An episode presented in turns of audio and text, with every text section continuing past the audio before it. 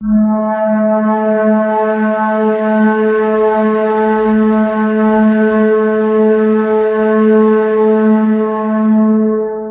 ¿qué tal? Muy buenas tardes. Yo soy Henry Main. Nuevamente me dirijo a ti por medio de estos recursos que tenemos de la tecnología del siglo XXI para en vivo hablarte de un libro más, que más bien es una obra más. Y digo que es una obra porque es un título que tiene cuatro volúmenes. Cuatro volúmenes en los que se develan muchos secretos, quizás incluso algunos misterios. Y digo que se develan porque les quitan el velo. Y esto de quitarle el velo es una cuestión que también, además de ilustrativa y metafórica, es hasta histórica. Se habla de el velo que cubría lo más sagrado de lo más sagrado para la tradición de cultura judía y hasta de religión. Desvelar entonces es una acción de mostrarle a los demás lo que estaba oculto. Me quiero referir a la obra Isis sin velo. Mira, primero que nada, te voy a decir que, como yo decía, es una obra porque tiene cuatro volúmenes. Cuatro volúmenes en donde la autora, H.P. Blavatsky, Elena P. Blavatsky, nos habla de todo esto que yo más o menos apuntaba, muy a grosso modo. Y es tan amplio lo que en ellos se revela, que pues yo nada más me voy a dedicar a leer partes del prefacio del volumen 1, con la intención de interesarte y de que si te viene bien este tipo de temas, pues hagas por enterarte un poco más de ellos. Pero mira que son interesantísimos. Madame Blavatsky es una persona muy interesante y muy importante en la tradición cultural de Occidente y hasta de Oriente también. Ella, también conocida como Madame Blavatsky, nació el 12 de agosto de 1831 y falleció el 8 de mayo de 1891. Fue una escritora, ocultista y teósofa rusa, y su nombre de soltera era Elena von Hahn. Pero tras un breve matrimonio adoptó el nombre de Elena Petrovna Blavatskaya. Fue una de las fundadoras de la Sociedad Teosófica y contribuyó a la difusión de la teosofía. Sus libros más importantes son Isis sin velo y La doctrina secreta, que fueron escritos en 1875 y en 1888. ¿Qué es la teosofía? Bueno, en su raíz vemos que se refiere a la sabiduría que conduce hacia Dios. Así que imagínate nada más todo lo que se desvela en estos libros. Como te decía, voy a leer parte de lo que es el prefacio. Es un tanto extenso, no mucho espero, pero sobre todo espero que te interese. Fíjate que lo narra muy bien. Estas ya son palabras de Madame Blavatsky, quien nos dice, la obra que sometemos al juicio público es fruto de nuestro trato con los adeptos orientales y del estudio de su ciencia. La dedicamos a cuantos estén dispuestos a aceptar la verdad, doquiera que la encuentren, y a defenderla sin temor a vulgares preocupaciones. Esas vulgares preocupaciones es como decir, las del hombre común, ¿verdad? las del día a día. Su objeto es ayudar al estudiante a descubrir los principios vitales que subyacen en los antiguos sistemas filosóficos qué gran y qué ambicioso proyecto es este, cuando dice que su objeto es ayudar al estudiante a descubrir los principios vitales que subyacen en los antiguos sistemas filosóficos. Bueno, este libro es sincero, dice Madame Blavatsky. Hemos procurado que en él resplandezca siempre la justicia, junto a la verdad, expuesta sin mala intención ni idea preconcebida.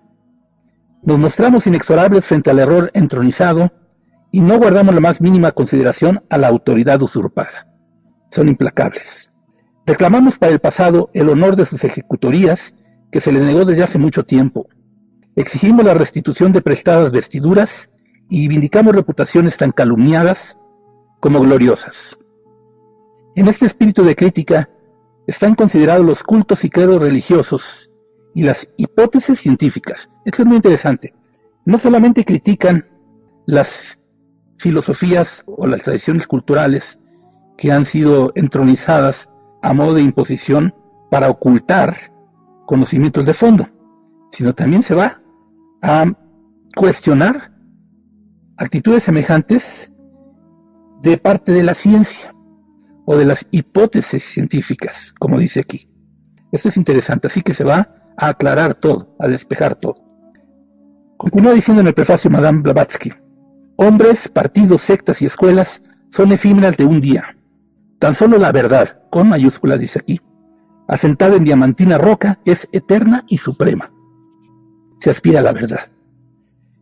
No creemos en magia que trascienda a la capacidad de la mente humana, ni en milagro alguno, divino o diabólico, si por tal se entiende la transgresión de las eternas leyes naturales. Ellos creen en las potencialidades del ser humano. ¿Ellos quiénes son ellos? Elena Blavatsky y los que la siguieron conformando la sociedad teosófica. Ellos no creen que las cualidades humanas no den para ser cualidades muy altas de expresión natural en el ser humano. No obstante, dice, aceptamos la opinión del sabio autor de Festus cuando dice que el corazón humano no se ha revelado todavía completamente a sí mismo, ni hemos abarcado ni siquiera comprendido la amplitud de sus poderes. ¿Será exagerado creer que el hombre pueda desplegar nuevas facultades sensitivas y relacionarse mucho más íntimamente con la naturaleza? ¿Mm? ¿Tú qué crees? La lógica de la evolución nos lo dirá si la llevamos hasta sus legítimas conclusiones. Aquí hay un estudio entonces que se va paso a paso con preceptos de entendimiento alto que pueden ser no solamente del pensamiento, sino también del sentimiento, con una voluntad férrea para alcanzar las posibilidades más altas que están al alcance del ser humano, que se toma la atribución de ir más allá de sí mismo en cuanto a ser humano común y corriente, para convertirse en el ser humano por excelencia. Si en la línea ascendente, continúa el texto, desde el vegetal o el molusco hasta el hombre más perfecto, ha evolucionado el alma y adquirido sus elevadas facultades intelectuales, no será irrazonable inferir y creer que también en el hombre se está desenvolviendo una facultad perceptiva que le permite indagar hechos y verdades más allá de los límites de nuestra ordinaria percepción. Así no vacilamos en admitir con fe que lo esencial es siempre lo mismo. Ora procedamos cercenando hacia adentro el mármol para descubrir la estatua oculta en su masa, ora fuera levantando piedra sobre piedra hasta terminar el templo. Como es adentro es afuera. Nuestro nuevo resultado no es más que una idea antigua. La última eternidad encontrará en la primera su alma gemela. Alfa y Omega se juntan, todo es uno, el uroboro se muerde la cola. Sigue el texto. Hace años, cuando en mi primer viaje por Oriente visité los desiertos santuarios, me preocupaban dos cuestiones que sin cesar oprimían mi mente. ¿Dónde está? ¿Quién es? ¿Y qué es Dios? ¿Quién vio jamás el espíritu inmortal del hombre para asegurar la inmortalidad humana? Precisamente cuando con más ansia pretendía resolver tan embarazosos problemas, trabé conocimiento con ciertos hombres que por sus misteriosos poderes y profunda ciencia merecen sin disputa alguna el calificativo de sabios de Oriente. Aquí se veía de dónde viene este conocimiento, de Oriente. Pero llega a Occidente. Ella, si bien rusa, muere en Londres, vivió ahí y desarrolló la sociedad teosófica en Occidente. Viva atención presté a sus enseñanzas, dice Madame Blavatsky. Me dijeron que combinando la ciencia con la religión, pueden demostrarse la existencia de Dios y la inmortalidad del espíritu humano, tan fácilmente como un postulado de Euclides. ¿Qué tal? Conjuntar, ahora sí que la ciencia, con todo lo demás, el conocimiento del, del sentimiento o del espíritu y no solo del pensamiento. Conjuntándolos, haciéndolos uno, unificando pensamiento y sentimiento, bien llevados cada uno, se llega a la conclusión de que Dios existe. Eso le dijeron a ella los antiguos que encontró en sus viajes por Oriente, quienes le enseñaron su conocimiento. Por vez primera, dice Madame Blavatsky, adquirí la seguridad de que la filosofía oriental solo cabe en la fe absoluta e inquebrantable en la omnipotencia del yo inmortal del hombre. Aprendí que esta omnipotencia procede del parentesco del espíritu del hombre con Dios o alma universal. Este, dicen ellos, solo puede demostrarlo aquel. El espíritu del hombre es prueba del espíritu de Dios. El espíritu del hombre es prueba del espíritu de Dios. Santo Tomás aludía cosas muy semejantes. Y dicen además, como una gota de agua es prueba de la fuente de donde procede. Si a un hombre que nunca haya visto agua le decís que existe el océano, deberá creerlo por la fe o rechazarlo por completo. Pero dejar que caiga una gota de agua en su mano y ya tendrá un hecho del cual infiera lo demás y luego comprender poco a poco la existencia de un océano ilimitado e insondable. Eso podrá. La fe ciega dejará de ser una necesidad para él, pues la habrá sustituido con el conocimiento. La sociedad teosófica está buscando sustituir la fe con el conocimiento, pero este conocimiento no es entendido tan solo como el pensamiento intelectualizado, racionalizado, logizado llevado a su extremo o a su seguimiento lineal. No, es también el sentimiento, también la revelación. Es este tener en la mano al ser, es el Dasein que decía Heidegger, el ser ahí. ¿En dónde ahí? En cada uno. Y eso debería ser prueba suficiente de que Dios existe, le dijeron a Blavatsky. Continúa el texto. Cuando un hombre mortal despliega facultades inmensas, domina las fuerzas de la naturaleza y dirige la vista del mundo del espíritu, la inteligencia reflexiva queda abrumada por la convicción de que si a tan alto alcanza el yo espiritual de un hombre. Las facultades del Espíritu Padre han de ser comparativamente tan inmensas en magnitud y potencia como el océano respecto a una simple gota de agua. Y luego una cita de Blavatsky en latín, ex nihilo nihil fit, nada surge de la nada. Demostrar la existencia del alma humana por sus maravillosas facultades, dice el texto, y demostraréis la existencia de Dios. En nuestros estudios aprendimos que los misterios no son tales, y nos cercioramos de la realidad de nombres y lugares que los occidentales disputan por fabulosos. No les creen, vamos. Devotamente nos dirigíamos en espíritu al interior del templo de Isis, en Sais, para levantar el velo de la que fue, es y será, para mirar a través de la desgarrada cortina del Sancta Sanctorum en Jerusalén y a interrogar a la misteriosa Bat Kol en las criptas del sagrado edificio. Ahí está, desgarrada cortina del Santa Santorum. Se desgarra porque el conocimiento llega y lo muestra a los demás. Eso ocurrió cuando Jesús en la cruz muere. Se rompe el Santa Santorum, el velo que lo cubría, e Isis se desvela. Isis, interesante el concepto que se tiene que abordar más a fondo. Continúa el texto.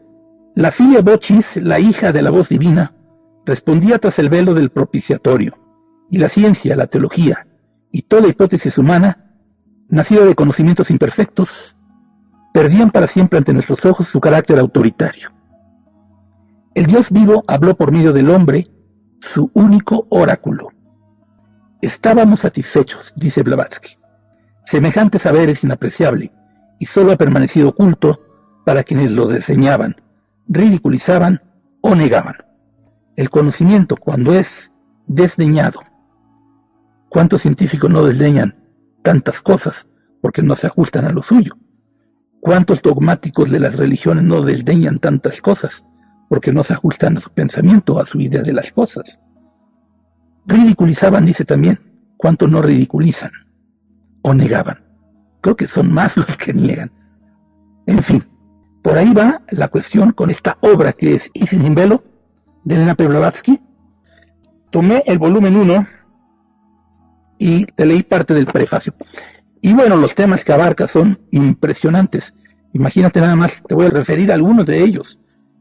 Por ejemplo, en el capítulo primero se habla, entre otras cosas, del velo de Isis, los libros de Hermes, se refiere a los de Trismegisto, los límites de las ciencias físicas, el admirable progreso de la antigüedad, los números pitagóricos, los comentarios de Platón, el sistema heliocéntrico en la India, los antiguos cómputos astronómicos, el recto sentido de la metempsicosis, el alma de los animales, el protoplasma y el más allá, desconocidos pero poderosos adeptos, antigüedad de la magia, enigmático lenguaje de los maestros del pasado, nada y nuevo bajo el sol, investigaciones geométricas, significado de los símbolos, Batria, instructora de Moisés, habla de la maestra de Moisés, pretensiones de Roma, el exorcismo de los energúmenos, el céntrico sol espiritual, el gran sol central, nerosos yugas y calpas, El año máximo, tipos y prototipos, Pitágoras, importador de conocimientos astronómicos, anhelo de inmortalidad y posibilidades del porvenir. Esto nada más en el capítulo primero de este volumen primero. Y nada más para que te des idea de lo que contiene, pero te voy a decir que el volumen primero contiene siete capítulos y casi cada volumen. Bueno, pues es vasto el conocimiento que hay ahí, muchas revelaciones y quien se interese por ellas las tiene a la mano. Yo siempre he dicho que por este tipo de libros que tengo en la mano desde hace 40 años, murieron muchas personas en tiempos pasados. Y ahora te vas a una librería y estos libros los puedes encontrar por ahí. A lo mejor algunos no tanto, que se agotan los libros, pero de que están publicados o estuvieron publicados recientemente y que se podrían conseguir hasta en internet, se puede.